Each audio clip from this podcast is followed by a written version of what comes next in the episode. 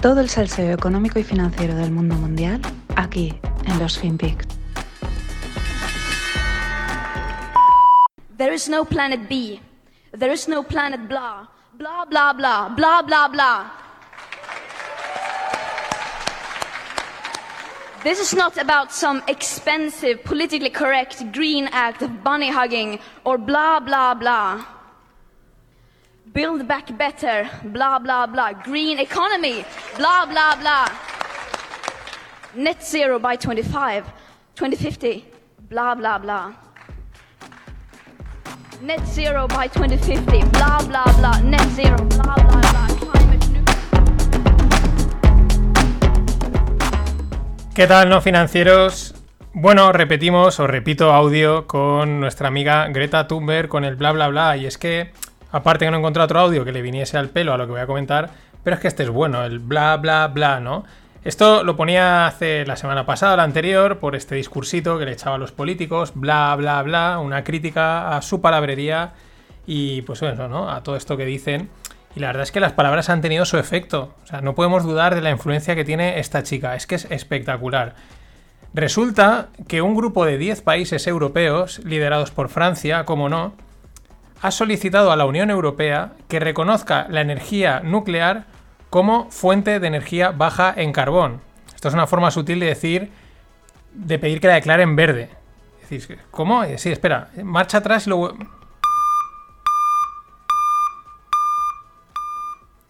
Lo vuelvo a decir. Resulta que un grupo de 10 países europeos, liderados por Francia, ha solicitado a la Unión Europea que reconozca la energía nuclear como fuente de energía baja en carbón. Se veía venir. Era cuestión de tiempo. Era cuestión de tiempo. Este es el grande Ignatius, me ha venido al pelo, ¿no? Se veía venir. Esto hay que disfrutarlo, o sea, vamos a dos segunditos para disfrutarlo, o sea, es acojonante. Van a pedir que la energía nuclear a la que le han estado dando palos, bueno, en Greenpeace no, o sea, no saben dónde esconderse, han dicho que si no sé qué, no sé cuántos, le han estado dando palos por todos lados, que si la descarbonización y tal, y ahora van a decir, mira, esto hay que colarlo como verde, eh, como sea. Resulta que los líderes europeos se han dado cuenta que entre otras ventajas de la energía nuclear es que es la independencia energética, no dependes de que Putin te envíe gas, no te envíe gas, del carbón, etcétera. Es, es que es divertido, o sea, es una noticia que se comenta sola, ¿no? Eh, pero no solo los europeos se han dado cuenta de esto, los sí pero no europeos, es decir, los británicos, pues también piensan lo mismo. Eh, Reino Unido va a poner la energía nuclear en el centro, ¿no? En el corazón de su estrategia para alcanzar la emisión eh, neta, ¿no? O sea, net zero carbon emissions, ¿no? Eh, sin, sin, sin carbón. Es, que es una pasada, es una pasada. Si nos realmente, si nos abstraemos y ponderamos todos los factores respecto a la energía, pues es verdad que teniendo en cuenta el, el número de metros cuadrados utilizados para producir la cantidad de energía que se genera, la opcionalidad de generarla, que en parte es, entre comillas, encender y apagar, el consumo de recursos que hace, los residuos que deja, la vida útil, el coste de la energía, pues probablemente la energía nuclear es de momento la mejor a todos los niveles. Francia lo sabe, pero también es lo de siempre. ¿Quién nos iba a decir que forzar la descarbonización, migrar a lo verde de una forma acelerada, iba a traer más energía tradicional, es decir, la nuclear? O a lo mejor este era el objetivo. Y el objetivo detrás de esto era decir, vamos a forzar para colar la energía nuclear, que sabemos que la necesitamos, como una energía verde y que hay que gastar sí o sí. Vamos. Bla, bla, bla. Pero seguimos con lo sostenible, porque es el nuevo, es el, lo nuevo, el esnovismo nuevo es el lo sostenible. Hace unos días os comentaba la jugada de los hoteles Hilton en esta fiebre sostenible, eco, etcétera, eh, de que no iban a limpiar las habitaciones si el cliente pues no lo pedía, ¿no? Esto, en pocas palabras, esto es una guarrada ecológica eh, que esconde pues ahorro de costes. Pero seguimos para bingo. Ha habido un evento en Londres y os cuento los dos extractos de, la noticia que os dejo en la newsletter. Pero dice, nadie cogió aviones y Coldplay generó su propia electricidad pedaleando. Así fueron los premios Earthshot de Guillermo de Inglaterra. Dice, en una gala en Londres en la que, los en que habían invitados pues, de alto standing, o como Emma Thompson, Ed Sheeran, bueno, alto standing, bueno, eh, acudieron con ropa reciclada, El príncipe dio 5 millones de libras a proyectos para trabajar en el planeta, dijo también lo de que las grandes mentes tendrían que dedicarse a esto y no a, ir al espacio. Pero vamos, Ahora, es que esto es muy curioso, porque ahora que han vuelto los eventos presenciales, después de lo de la pandemia, todo el mundo pues tiene ganas de verse, están. los eventos de hace mucho, pues se los van a volver a cargar. O sea, esto pinta que ir a un concierto va a ser una prueba de ecologismo. O lo que es lo mismo, un sufrimiento. Es decir, a tener que ir en bici, no ducharte, no cambiarte ropa, generar la electricidad que vas a consumir en el evento. O sea, esta gente snob se ha vuelto, pero loquísima. Así que, claro, viva Ibai y viva el streaming. Vamos con algunos datos de mercado. La deuda china es de un total de 263% respecto a su PIB. Y aún se atreven a decir estos, porque lo ponen, que es que lleva bajando por cuarto trimestre consecutivo. La deuda china, nadie había hablado de esta deuda hasta ahora. Eh, 263% sobre el PIB. Acojonante. Aquí al final se consuela quien no quiere, como este sutil comentario del gobernador del Banco Central de China, que dice que China, eh, la resiliencia económica china la van a mejorar, se va a incrementar. Y es que esto es de risa, es otra. O sea, es- esto es, es muy sutil. Os voy a traducir el mensaje para entenderlo. Lo que viene a decir es: la que se viene es gordísima, pero vamos a resistir y saldremos. Hombre, claro que sale. Si, eh, salir se sale, pero qué forma más sutil de decir "Pf, lo que, lo que preveemos es gordísimo y nos va a incrementar nuestra resiliencia. Es que la narrativa, lo que hace la historia detrás de la narrativa. Pero bueno, con este eh, panorama perdón, de incertidumbre constante, pero subidas de bolsa, no, no están cotizadas a pesar de todo, eh, tenemos que los intereses de bastantes bonos están recuperando terreno. Fijaros, el 10 años, el bono a 10 años alemán, en agosto pagaba menos 50 puntos básicos. Eh, los puntos básicos es, el, por ejemplo, 50 puntos básicos es 0,50%. ¿vale? O sea, 50 lo divides entre 100 y se habla en puntos básicos porque son pequeñas cantidades en porcentaje. Pero bueno, eh, el 10 años alemán en agosto pagaba eh, negativo 50 puntos básicos. Ahora paga 9 puntos básicos. Es una subida bastante fuerte. Prácticamente está a puntito de volver a un tipo positivo. El americano ha pasado de 112 a 165. El español de 13 a 53. Y el italiano de 53 a 96. Eh, interesante el movimiento este tranquilito, sutil, ahí, sin que nadie se entere. Eh, recordemos que los caramelos siempre se empiezan a repartirse en el mercado de bonos, el mercado mm, financiero más grande que hay. La pregunta es qué estarán descontando. Subida de tipos, inflación, tapering, mera especulación, un combo de todo. No lo sabemos. De momento. Hablando de incertidumbres y de posibles pánicos, pues dos cosas. Por un lado tenemos el VIX, que es el índice de volatilidad y se encarga de intentar cotizar el miedo ¿no? en el mercado. Este índice empezó a cotizar en 2004, aunque las propuestas y cálculos sobre el mismo pues surgieron allá entre el 89 y el 92, ¿no? Bueno, eso por un lado. Por otro lado tenemos que muchos grandes gestores, a mí me ha llamado la atención sobre todo en esta última crisis, muchos grandes gestores cuando les han entrevistado han dicho que, que nada como el crash del 87, ni 2008 ni 2020, que no, que no, que en el 1987 ahí sí que vieron un pánico que no han vuelto a ver. Bien, pues han cogido y han simulado cuánto hubiese cotizado este VIX en este crash del 87 y si hubiese marcado un VIX a 150. Por poner en perspectiva, en 2008 el VIX marcó su máximo histórico en 100. Es decir, claro, con razón estos supervivientes de los mercados dicen que lo del 87 sí que fue un pánico que no han visto repetido en ningún sitio. También podemos pensar que muchos de estos igual sobrevivieron hasta el 2008 y bueno, es que por en medias también estuvo el, de mil- el del 2000, ¿no? Pero igual llevan con el culo pelado. Pero vamos, 150 de VIX. Aún creo que me quedo corto comprando calls. Y bueno, un par de noticias de, de, bueno, de dos, de dos personajes que siempre dan juego. Primera, Facebook. Facebook va a cambiar su nombre para adecuarlo a su nuevo foco, el metaverso.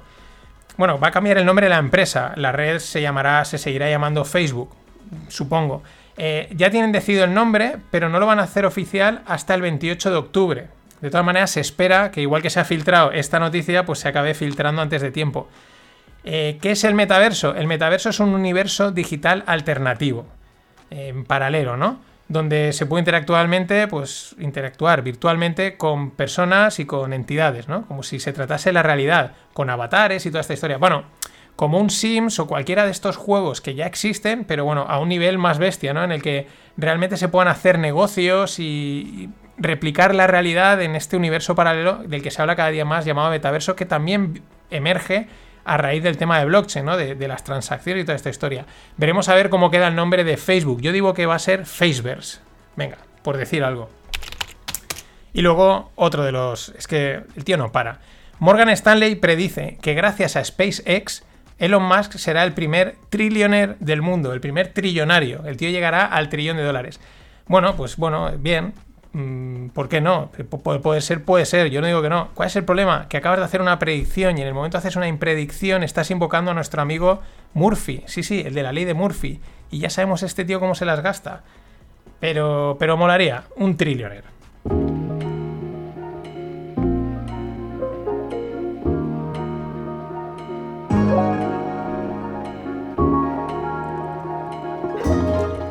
Vamos con la economía tequi.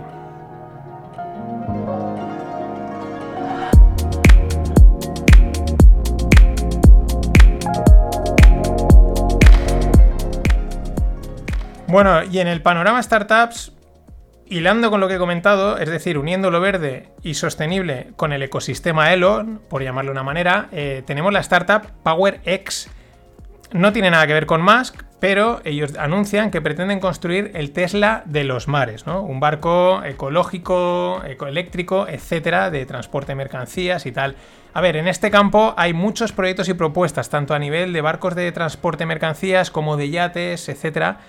Eh, pero a mi juicio personal es va a costar que puedan salir adelante por una razón, porque construir el PMV, el producto mínimo viable, es carísimo, pero, mm, pero la leche de caro, ¿no? Tenemos, tengamos en cuenta que un barco de, estos de, los mega grandes pues puede costar 100, 200 millones, digo, o quizás más, no te, sí, por ahí. es que depende del barco, pero una auténtica barbaridad. Entonces, eh, dame una auténtica pasta, o sea, que es algo exagerado, para construir un barco, ver si falla o si no. Este tipo de cosas solo se las dan a gente como Elon Musk para construir sus cohetes al espacio. Ese es el problema, pero proyectos de estos hay un huevo y creo que es ahí donde está el, lo complicación, ¿no? Pero sin dejar el mar, que ya sabéis que me flipa, un proyecto más factible e interesante, drones marítimos. Sí, la empresa Saildrone acaba de cerrar una ronda de 100 millones. Eh, están chulos, son como un velerito así todo cerrado que van solos por el mar. Eh, de momento lo están gastando para investigar zonas marítimas, para investigación, porque claro, hay ciertas zonas de los mares donde eh, no puedes meter al barco a investigar porque se montan unas enormes olas, vientos, frío. Y sin embargo, estas cositas las están dejando por allí navegando, van recopilando datos y cogen, pues eso, información de mareas, temperaturas, etc. La verdad es que está, me parece una idea muy chula porque hay mucho que investigar en el mar. Eh, esto sí que permite eh, un PMV, un producto mínimo viable más accesible. Y bueno, hoy Bitcoin marcaba nuevos máximos históricos, estaban al caer, se quedaron ayer ahí a las puertas.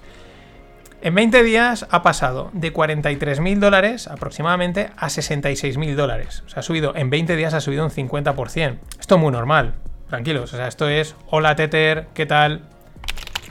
Lo digo porque es que Tether sigue dando que hablar. Yo pensaba que ayer, o antes de ayer cerraba ya el tema, pero no. Tether sigue sacando las suyas.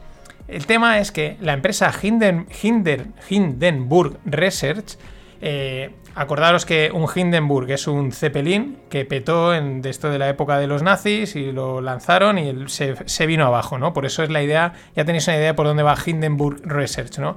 Es una empresa de análisis y de short selling. De hecho, en su bio dice Popping Bubbles. Bueno, Hindenburg Research anuncia que tiene muchas dudas de lo de Tether y por ello lanzan un programa de recompensas. Sí, sí, al estilo caza recompensas. Para quien suministre información respecto al famoso respaldo un dólar un tether, la reserva, si están ahí o no están. Ojo, la recompensa es de un millón de dólares. Ahí es nada. Y es que, claro, ellos dicen, pese a las sentencias, Tether sigue sin aportar ninguna documentación, sin, sin, explicar nada. Eh, claro, Hindenburg matiza que no tiene posiciones eh, cortas en ninguna cripto. Ahora, no dice si a lo mejor sí que tiene posiciones en empresas con exposición a Bitcoin, como MicroStrategy, Tesla, Riot, que aquí esto es un circo y esto es un juego, cada uno hace su partida. Ahora, también es verdad que Hindenburg no son unos cualquiera y tienen su prestigio. Recordemos que las empresas de análisis y short selling eh, lo que hacen es buscar empresas que sean un bluff, que sí, estén cotizando a mucho, que parezcan la leche, pero realmente ahí no hay nada, es mentira todo. Y lo que hacen son investigaciones muy exhaustivas, muy profundas, que les puede llevar mucho tiempo, y una vez tienen veredicto, publican el informe y automáticamente se posicionan cortos, con todo lo que pueda llevar, ¿no? Pero un millón de dólares de recompensa. Si sabéis algo, chicos, es el momento. Y mientras, Scott Miner, el del fondo Guggenheim, uno de los fondos así importantes de prestigio, pues ha vuelto a opinar de las criptos. Eh, antes de la opinión, vamos a, vamos a ver la cronología de los hechos, ¿no? Y vamos a ver el juego de Wall Street, que es el que nos gusta, el que, el que sacamos la sustancia, ¿no? Vamos, recordemos, este fondo entró con unos 500-600 millones allá por otoño del 2020, según dijeron. O sea, es decir, hace justo un año. Otoño de 2020. En febrero del 2021, en plena subida vertical de Bitcoin, Miner dijo que Bitcoin podría llegar a 400 o 600 mil euros. Y también dijo que esta moneda había entrado en el ámbito de la estabilidad. Traducción, vamos largos, creemos en esto. Eh, claro, fomentando la narrativa que todo el mundo en aquel momento impulsaba, ¿no? ¡Wow! Los institucionales entran, ¿no? Es como, pues eso, fomeando, pampeando un poquito. Oye, si puedes, si puedes hacer unas declaraciones y subir tu activo, ¿por qué no lo vas a hacer? Nos plantamos en mayo del 2021, hace nada, en pleno crash del mundo cripto en caída de los mercados, se supo que Guggenheim ya había vendido toda su posición con un beneficio neto limpio de un billón. O sea, se habían sacado mil millones.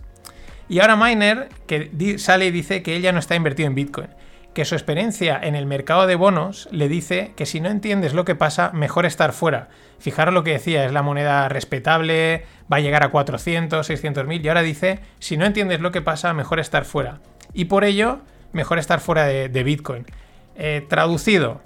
A ver, nosotros vimos ahí una oportunidad de mercado, nos la jugamos, le pegamos un palo de mil kilos al mercado. Como conocemos esto, cómo funciona, nos ha dado mucho y no vamos a pedirle más. Vamos a, vamos a ser respetuosos con el mercado que a veces te la devuelve. Y también añade que la mayoría de las criptos no valen nada. Es que estos de Wall Street, dime sí o no, son, son adorables, como para no quererlos. Y por último, para cerrar, una lo siento, pero de terror financiero criptobancario. La empresa Doconomy ha sacado junto a Mastercard una tarjeta de crédito que te corta el gasto cuando te estás excediendo tu límite de CO2. O sea, tú estás ahí sacando pasta y para gastar y tal, o, estás, o vas a pagar algo, y como está contando el CO2, que en teoría eso está consumiendo, hay un momento que ya no te deja gastar más. Y dice, ya está, es que te has excedido el CO2. Aterrador. Este es el peligro de la completa digitalización del dinero, que es un poco hacia donde datos. No solo el hacia, hacia dónde vamos, no solo el control absoluto de datos, sino que te puedan decir, no, pues tú aquí ya no gastas más. ¿Por qué? Déjame gastarme donde me dé la gana. Este es el miedo que meten las CBDCs, las Central Bank Digital Currencies. El control absoluto, ya no de tu dinero, sino de dónde puedes gastarlo. Oye, déjame consumir CO2 el que me dé la gana. Ya lo compensaré plantando un arbolito. Nada, mañana el ETF y los bitcoins. Pasadlo bien.